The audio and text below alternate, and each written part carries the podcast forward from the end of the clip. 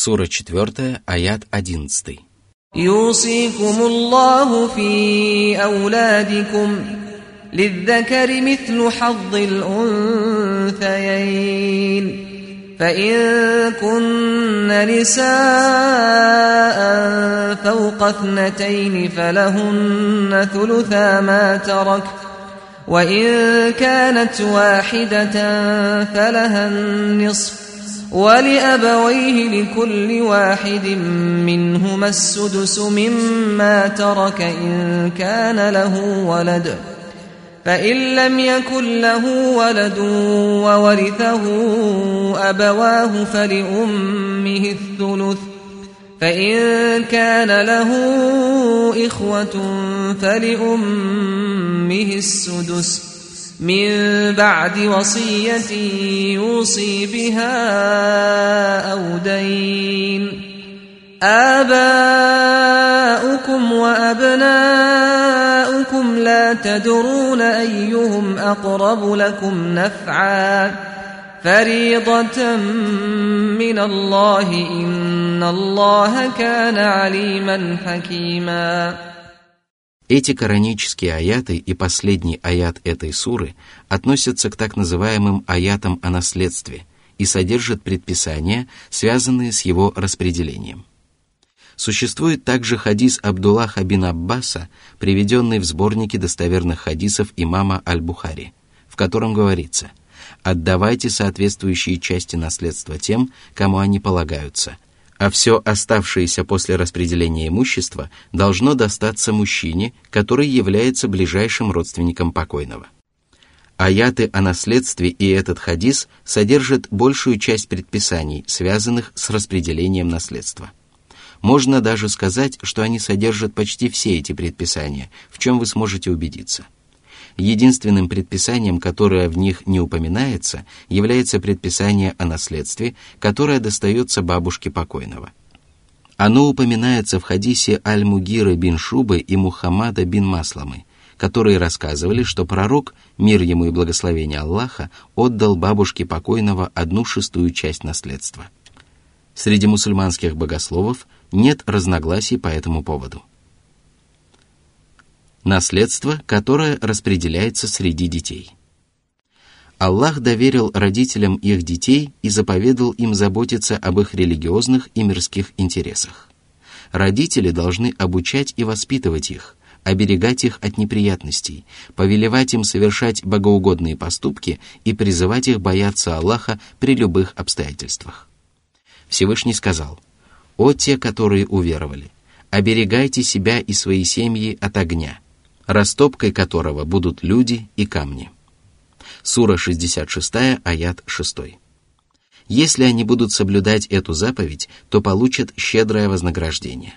Но если они пренебрегут ею, то будут удостоены грозного предупреждения и наказания. Это свидетельствует о том, что Всевышний Аллах более сострадателен к своим рабам, чем их собственные родители, ведь Аллах заповедал родителям заботиться о детях, несмотря на то, что они проявляют к ним наивысшее милосердие. Затем Аллах сообщил о том, как следует распределять наследство среди своих детей и детей своих сыновей. Мужчина должен получить долю, равную доле двух женщин, и если помимо них нет других прямых наследников, то наследство должно быть распределено среди них таким образом – Мусульманские богословы единодушны по поводу того, что если у покойника остались родные дети, то наследство распределяется только между ними, и дети его сыновей не получают наследство. Это предписание действительно в тех случаях, когда покойник оставил после себя как сыновей, так и дочерей. Однако может случиться, что покойник оставит после себя только сыновей или только дочерей. Первый из этих случаев мы рассмотрим впоследствии.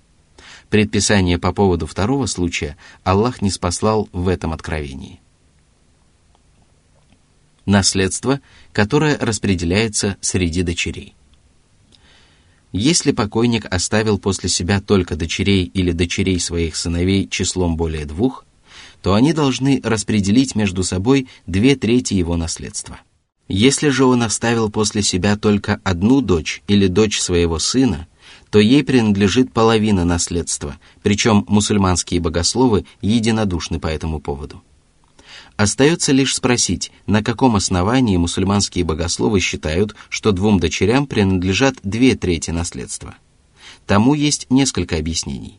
Во-первых, Всевышний Аллах сказал, что одной дочери принадлежит половина наследства. Из этого следует, что если дочерей больше, чем одна, то их доля в наследстве возрастет с половины до двух третей. Во-вторых, Всевышний Аллах сообщил, что мужчине достается доля, равная доле двух женщин. Если же покойник оставил после себя сына и дочь, то сын должен получить две трети наследства, поскольку его доля должна быть вдвое больше доли его сестры. Из этого также следует, что если покойник оставил после себя только двух дочерей, то им принадлежит две трети наследства. В-третьих, если дочь покойного при наличии у нее одного брата получает треть наследства, и если брат лишает сестру большей части наследства, нежели сестра, то при наличии у нее одной сестры она имеет гораздо больше прав получить свою треть наследства. В-четвертых, говоря о доле, которую сестры получают из наследства покойного брата, Всевышний Аллах сказал, «Если умрет мужчина, у которого нет ребенка, но есть сестра, то ей принадлежит половина того, что он оставил. Он также наследует ей, если у нее нет ребенка. Если их две сестры, то им принадлежат две трети того, что он оставил. Сура 4, аят 176. Аллах ясно сказал, что двум сестрам полагается две трети наследства покойного брата. А поскольку дочери являются более близкими родственниками для человека, чем его сестры, то две дочери имеют еще больше прав получить две трети наследства покойного. В-пятых, известно, что пророк Мухаммад отдал двум дочерям Сада две трети его наследства. Об этом сообщается в достоверном хадисе. Но возникает вопрос, почему Всевышний Аллах сказал, что две трети наследства принадлежат женщинам числом более двух? Лучше всего об этом известно Аллаху, но существует мнение, что таким образом Аллах дал понять, что доля дочерей не увеличивается, если их будет больше двух. Из этого прекрасного аята следует, что если покойник оставил после себя одну родную дочь и одну или несколько дочерей своего сына, то его родная дочь должна получить половину наследства – а поскольку дочерям и дочерям сыновей покойного полагается всего по две трети наследства, то оставшаяся одна шестая часть наследства должна быть распределена между одной или несколькими дочерями сына покойного. Эта одна шестая часть наследства называется дополнением до двух третей. Таким же образом распределяется наследство между дочерью сына покойного и дочерьми сыновей его сына – из этого аята также следует, что если дочери покойного и дочери сыновей покойного получают две трети наследства, то дочери сыновей в следующем колене лишаются наследства, потому что Аллах определил для дочерей только две трети наследства, которые уже распределены между наследницами. Если бы им полагалось наследство, то доля дочерей должна была бы превышать две трети, однако это противоречит ясному кораническому откровению – между богословами нет противоречий по этому поводу. Хвала же за это надлежит одному Аллаху. Также следует отметить, что наследники наследуют все, что оставил покойник, в том числе недвижимость, мебель, золото, серебро и прочие ценности. Они также наследуют выкуп за убийство человека и долги, которые должен был получить покойник. Наследство, которое получают родители. Если покойный оставил после себя родных детей или детей своего сына, будь то сыновья или дочери в любом количестве, то его отец и мать получают по одной шестой части его наследства. Следует отметить, что если у покойного остались дети, то его мать ни при каких обстоятельствах не получает больше одной шестой части – что же касается отца, то если у покойного остались сыновья, то ему также не полагается больше одной шестой части наследства. Если же у покойного остались одна или несколько дочерей, если его единственными наследниками являются родители и дочери, и если у него нет других родственников по мужской линии, то после распределения наследства между дочерьми отец, помимо полагающейся ему одной шестой, получает оставшуюся часть наследства как родственник по мужской линии. Это объясняется тем, что после распределения наследства между наследниками в соответствии с полагающимися им долями, оставшаяся часть наследства достается самому близкому родственнику по мужской линии. Отец же считается более близким родственником, чем родной брат, дядя со стороны отца или остальные родственники. Если же покойный не оставил после себя детей, то его единственными наследниками являются родители, причем его матери полагается одна треть его наследства. Оставшиеся две трети принадлежат его отцу, поскольку Аллах сказал, что при таких обстоятельствах покойному наследуют только родители. И если мать получает установленную для нее долю, то все остальное должно достаться отцу покойного. Из всего сказанного следует, что если у покойного не осталось детей, то его отец не получает определенную часть наследства, а наследует от него все имущество, которое остается после распределения между наследниками соответствующих долей, как ближайший родственник по мужской линии. Но если помимо родителей покойник оставил после себя супругу, то она получает установленную для нее долю, после чего мать покойника получает треть оставшейся части, а вся оставшаяся часть наследства достается его отцу. Это означает, что мать покойника наследует треть доли, которая установлена для обоих родителей. При этом возможны два варианта. Если покойница является женщиной, то ее мать получает одну шестую часть наследства, поскольку наряду с ней ей наследуют муж и отец. Если же покойник является мужчиной, то его мать получает четвертую часть наследства, поскольку наряду с ней ему наследуют жена и отец. Из обсуждаемого нами аята не следует, что мать покойного получает одну треть всего наследства во всех случаях, когда покойник не оставил после себя детей, и упомянутые нами два варианта не являются исключениями из этого предписания. Это объясняется тем, что доля супругов в наследстве друг друга подобна тому, что получают кредиторы по долговым обязательствам покойника. Они получают свою долю от всего наследства, после чего оно распределяется между родителями. Кроме того, если мать получит одну треть наследства своей дочери, то ее доля превысит долю отца после вычета доли, которая установлена для мужа покойницы. А если мать получит одну треть наследства своего сына, то после вычета доли, которая установлена для жены покойного, доля его отца превысит долю его матери всего на одну двенадцатую часть наследства. Подобное распределение наследства недопустимо, потому что либо доли обоих родителей должны быть одинаковы, либо доля отца должна превышать долю матери не менее чем в два раза. Если у покойного есть родные или сводные братья или сестры по отцу, либо по матери, то его матери достается только одна шестая часть наследства. Братья или сестры покойного могут наследовать часть его имущества, но могут быть лишены этого наследства, если живы их отец или дед. Однако нельзя однозначно утверждать, что это откровение распространяется на братьев и сестер, которые лишены доли в наследстве, потому что они не получают права на половину наследства. На этом основании некоторые богословы считают, что мать покойного не получает одну треть наследства полностью, только при наличии у покойного братьев и сестер, которые имеют право на часть его наследства. Это мнение подтверждается тем, что если братья и сестры имеют право на наследство, то они получают его значительную часть, в результате чего мать покойного лишается возможности получить одну треть наследства полностью. А лучше всего об этом известно Аллаху. Следует отметить, что это предписание вступает в силу только тогда, когда братьев и сестер покойного двое и больше. Однако арабское слово «ихва» – «братья» использовано в этом откровении в форме множественного числа. Это объясняется тем, что множественное число здесь выражает наличие более одного брата или сестры, а не наличие сразу нескольких братьев или сестер. В арабском языке допустимо использование формы множественного числа в отношении к двум лицам. Всевышний сказал о пророках Давуде и Сулеймане. «Мы были свидетелями их суда». Сура 21, аят 78. Здесь использовано местоимение множественного числа. Говоря о сводных братьях и сестрах по матери, Всевышний Аллах сказал, «Если мужчина или женщина, которые оставили наследство, не имеют родителей или детей, но имеют брата или сестру, то каждому из них достается одна шестая. Но если их больше, то они имеют равные права на одну треть». Сура 4, аят 12.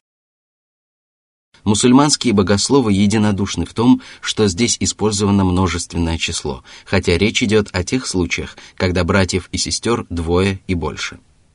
Из всего сказанного следует, что если покойник оставил после себя мать, отца и братьев, то матери принадлежит одна шестая часть наследства, а все остальное достается его отцу. Наличие у покойного братьев или сестер лишает мать права на одну треть наследства, а существование живого отца лишает братьев и сестер на наследство покойного вообще. Такое распределение наследства опирается на мнение богословов, которые принимают во внимание наличие братьев и сестер, которые не имеют права на наследство – Согласно мнению других богословов, они не влияют на распределение наследства, и поэтому матери принадлежит одна треть наследства, а все остальное достается его отцу. Затем Всевышний Аллах сообщил, что имущество покойного распределяется между наследниками только после выплаты его долгов перед Аллахом или людьми и после вычета по завещанию, которое он оставил. Оставшаяся часть его имущества называется наследством, которое достается его наследникам. Аллах упомянул о завещании в этом аяте до выплаты долгов для того, чтобы наследники осознавали важность этого предписания, которое является для них тяжелым и обременительным. Несмотря на это, долги покойного должны быть выплачены из его основного капитала до распределения его имущества по завещанию – что же касается самого завещания, то человеку разрешается завещать до одной трети своего имущества людям, которые не являются его наследниками. Если же он завещал свое имущество людям, которые имеют право на часть его наследства, то такое завещание выполняется только после согласия остальных наследников.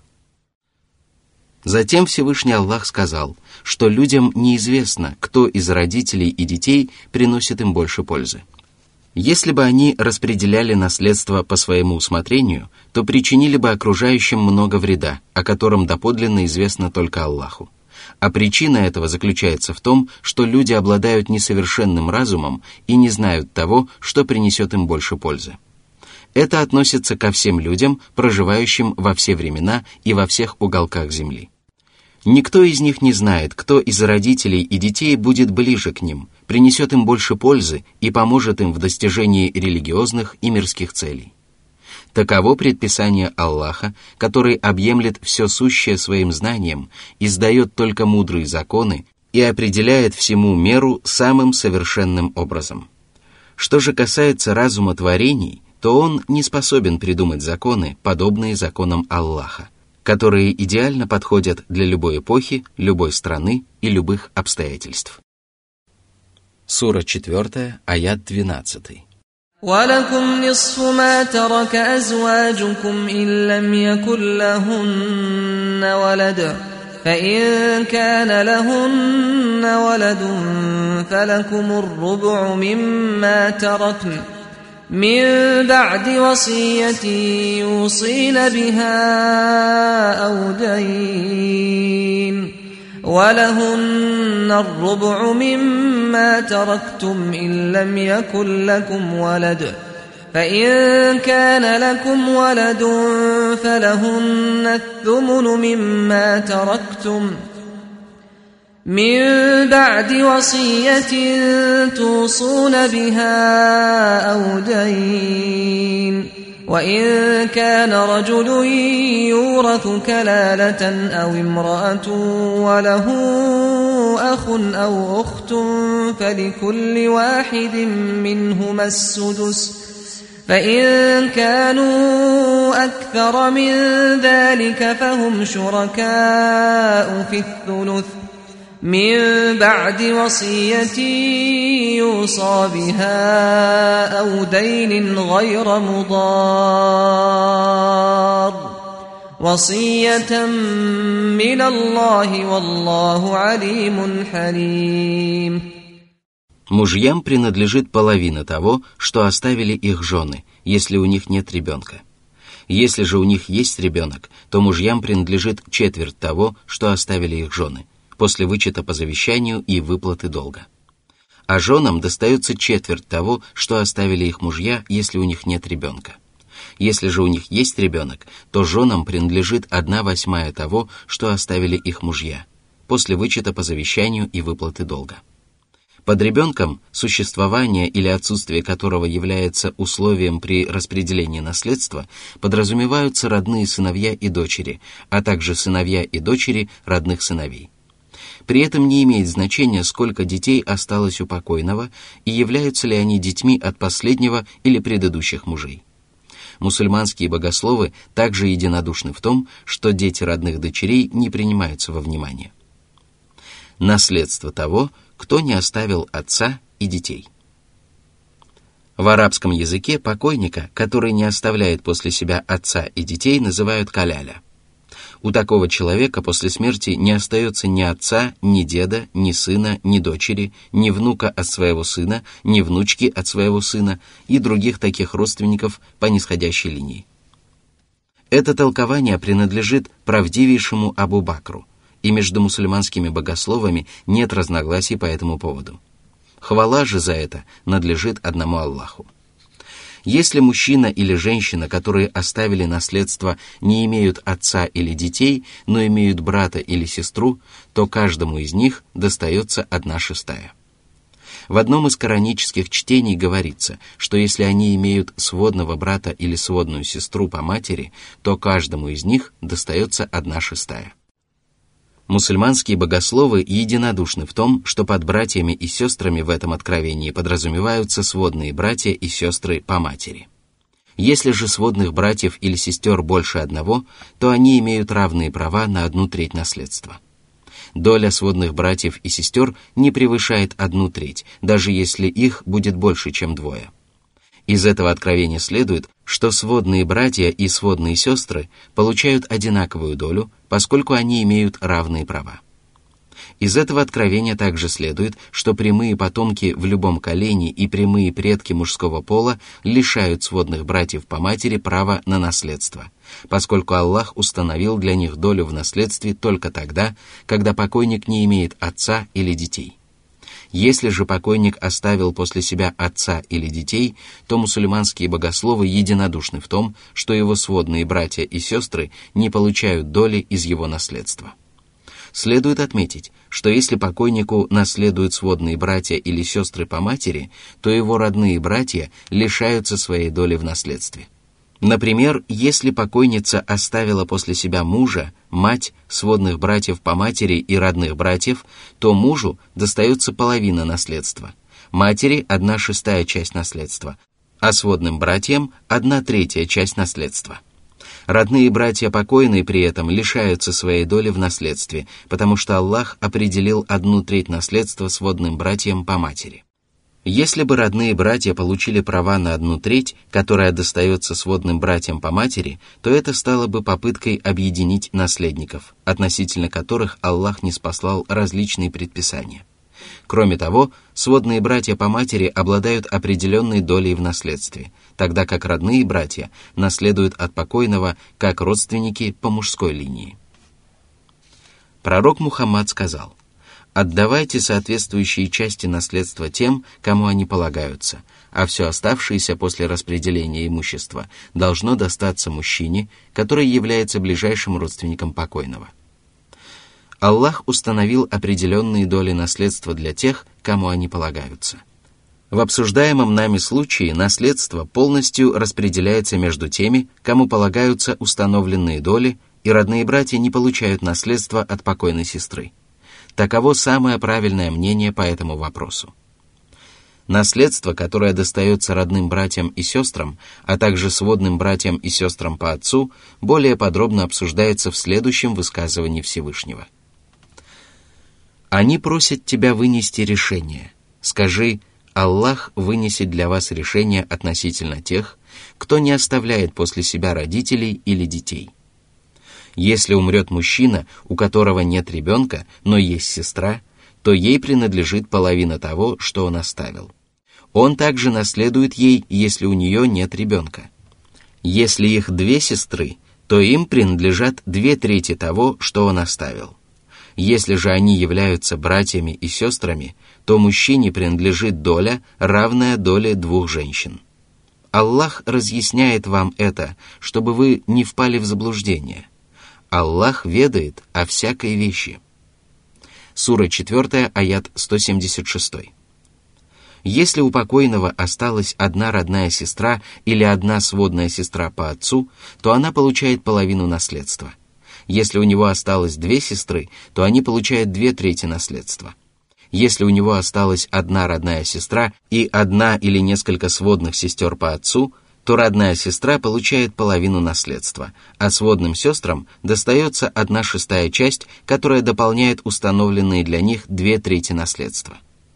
Если родных сестер несколько, то они делят между собой две трети наследства и оставляют без наследства сводных сестер по отцу. Ранее мы уже отмечали, что похожим образом наследство распределяется между дочерьми покойного и дочерьми его сыновей. Если же у покойного остались родные братья и сестры, то мужчине достается доля, равная доле двух женщин. Наследование имущества убийцей или человеком, исповедующим другую религию. Однако тут могут возникнуть сразу несколько вопросов. Вытекают ли из коранических аятов предписания относительно наследования имущества убийцы и покойника, рабами, невольниками, которые частично выкупили свою свободу, приверженцами других религий, гермафродитами или дедом при наличии братьев и сестер не по матери? Обсуждается ли в коранических откровениях вопрос пропорционального уменьшения долей, установленных для наследников, или возвращения наследникам оставшейся части наследства в пропорции, соответствующей установленным для них долям?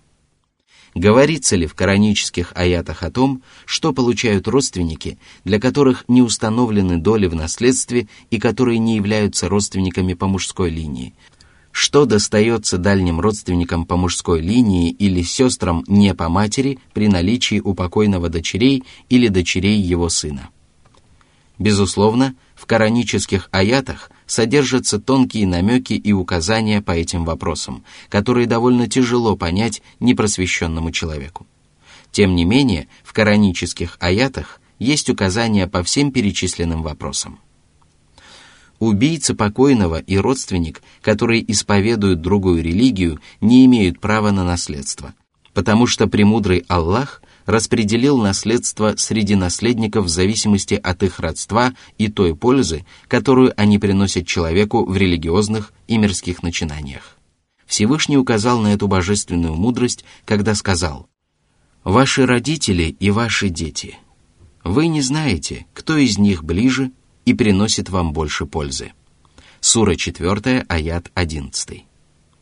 Совершенно очевидно, что убийца причиняет убитому огромный вред, и его права на наследство не способны противостоять этому вреду.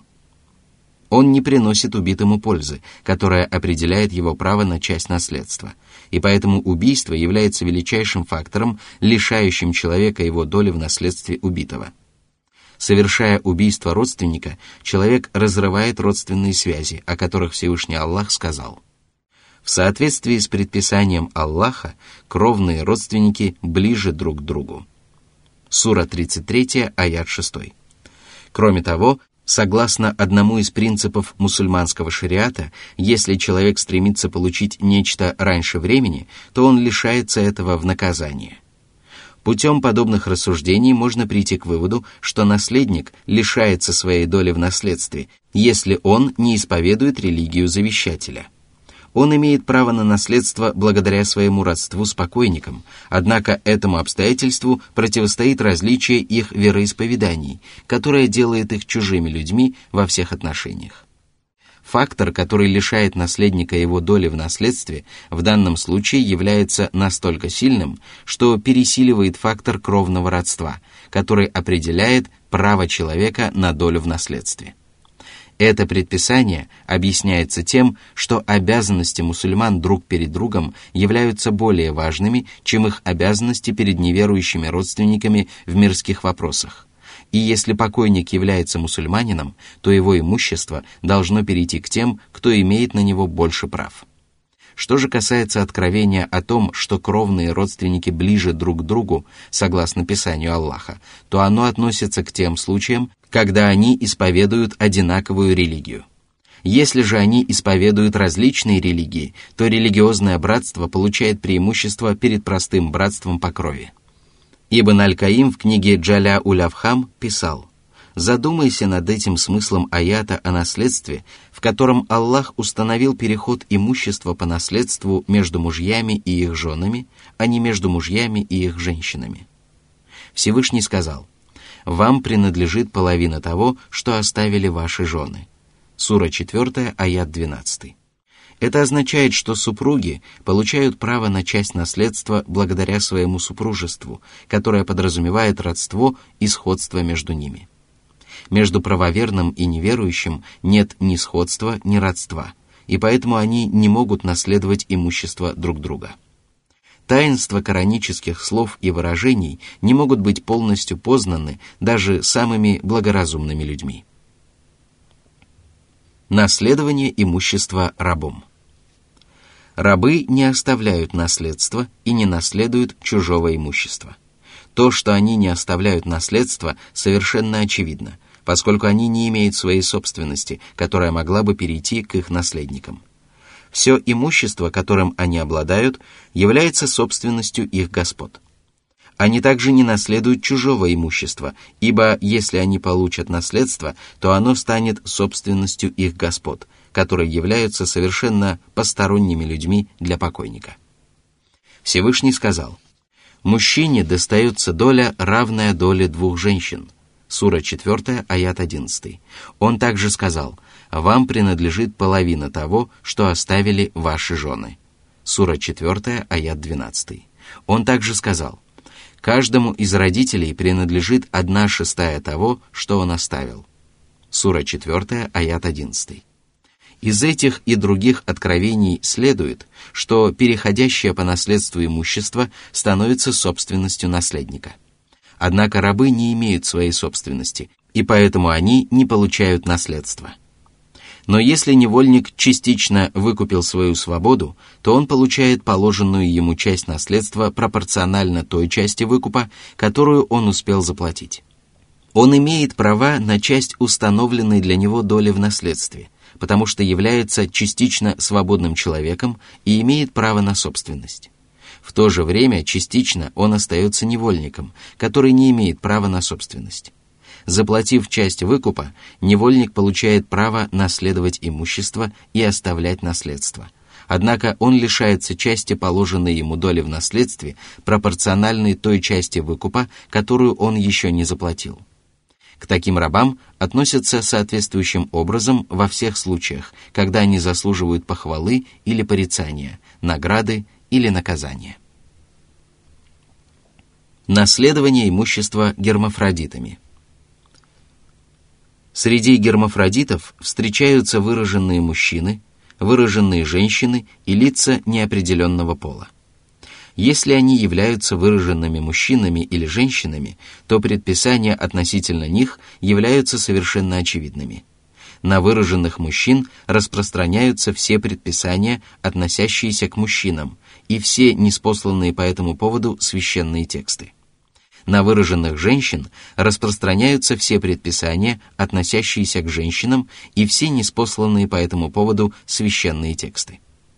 Если пол гермафродита не определен, то ситуация также является предельно ясной, если ему полагается доля в наследстве, которая одинакова для мужчин и женщин, например, когда наследство распределяется между сводными братьями и сестрами по матери – но если ему полагается доля в наследстве, которая различается для мужчин и женщин, и если мы не можем установить принадлежность гермафродита к одному из полов, то мы не можем отдать ему долю мужчины, опасаясь несправедливого отношения к другим наследникам, и не можем отдать ему долю женщины, опасаясь несправедливого отношения к нему самому таком случае мы обязаны поступить самым справедливым образом и отдать ему долю, занимающую промежуточное положение между долями мужчины и женщины.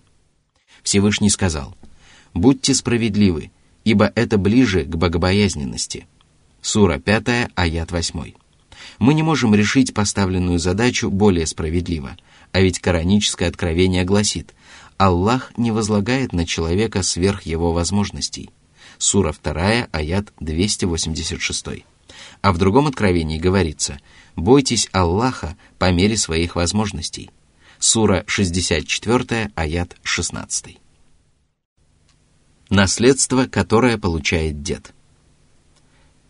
Получают ли родные братья и сестры покойного наследство, если у них есть дед? Писание Аллаха подтверждает высказывание правдивейшего Абу Бакра о том, что отец и дед лишают наследства родных братьев и сестер покойного, а также его сводных братьев и сестер по отцу или по матери. Это объясняется тем, что во многих коранических аятах дед называется отцом. Всевышний сказал, «Или же вы находились рядом, когда смерть явилась к Якубу, Иакову». Он сказал своим сыновьям, «Кому вы будете поклоняться после меня?» Они сказали, «Мы будем поклоняться твоему Богу и Богу твоих отцов, Ибрахима, Авраама, Исмаила, Измаила и Исхака, Исаака». Сура 2, аят 133. А пророк Юсуф сказал, «Я последовал за верой моих отцов, Ибрахима, Авраама, Исхака, Исаака и Якуба, Иакова». Сура 12, аят 38. Аллах назвал дедов и прадедов отцами, из чего следует, что дед имеет одинаковые права с отцом. Он наследует то, что наследует отец, и лишает наследства тех, кого лишает наследства отец, если последнего нет в живых. И если мусульманские богословы единодушны в том, что если отца покойного нет в живых, то его права переходят к деду, который влияет на распределение наследства между детьми, братьями, сестрами, дядями и их сыновьями, то при отсутствии живого отца дед лишает права на наследство братьев и сестер покойного не по матери. И если внук от сына может занять место родного сына, то почему дед не может занять место отца? И если мусульманские богословы единодушны в том, что прадед покойного лишает наследства сына родного брата, то почему дед покойного не может лишить наследства его брата? Что же касается богословов, которые отдают часть наследства братьям покойного при наличии его деда, то они не способны обосновать свое мнение ни ясными священными текстами, указаниями или намеками из священных текстов, ни справедливым суждением по аналогии. Пропорциональное уменьшение долей, установленных для наследников. Вопросы, связанные с увеличением и уменьшением долей, установленных для наследников, также освещаются в коранических откровениях. Всевышний Аллах установил для наследников соответствующие доли, причем одни из них лишают друг друга наследства, а другие наследуют все – если одни наследники лишают других наследства, то последние не принимают участия в разделе имущества и не получают ничего из наследства покойного. Если же наследники не исключают друг друга, то возможно три варианта распределения наследства. Либо установленные для наследников доли составляют лишь часть наследства, либо установленные для них доли составляют все наследство без избытка и недостатка, либо установленные для них доли – больше самого наследства. В первых двух случаях каждый из наследников получает свою долю полностью, но если установленные для наследников доли превышают наследство, то его можно распределить двумя способами. При первом способе мы можем лишить некоторых наследников части той доли, которую для них определил Аллах, и отдать остальным наследникам установленные для них доли полностью – но в этом случае одни наследники получают преимущество перед другими безо всяких оснований, поскольку все они в одинаковой степени претендуют на свою долю в наследстве. Поэтому нам остается воспользоваться вторым способом и разделить между ними наследство пропорционально их долям в наследстве. Таким же образом поступают, когда долги кредиторам превышают имущество должника.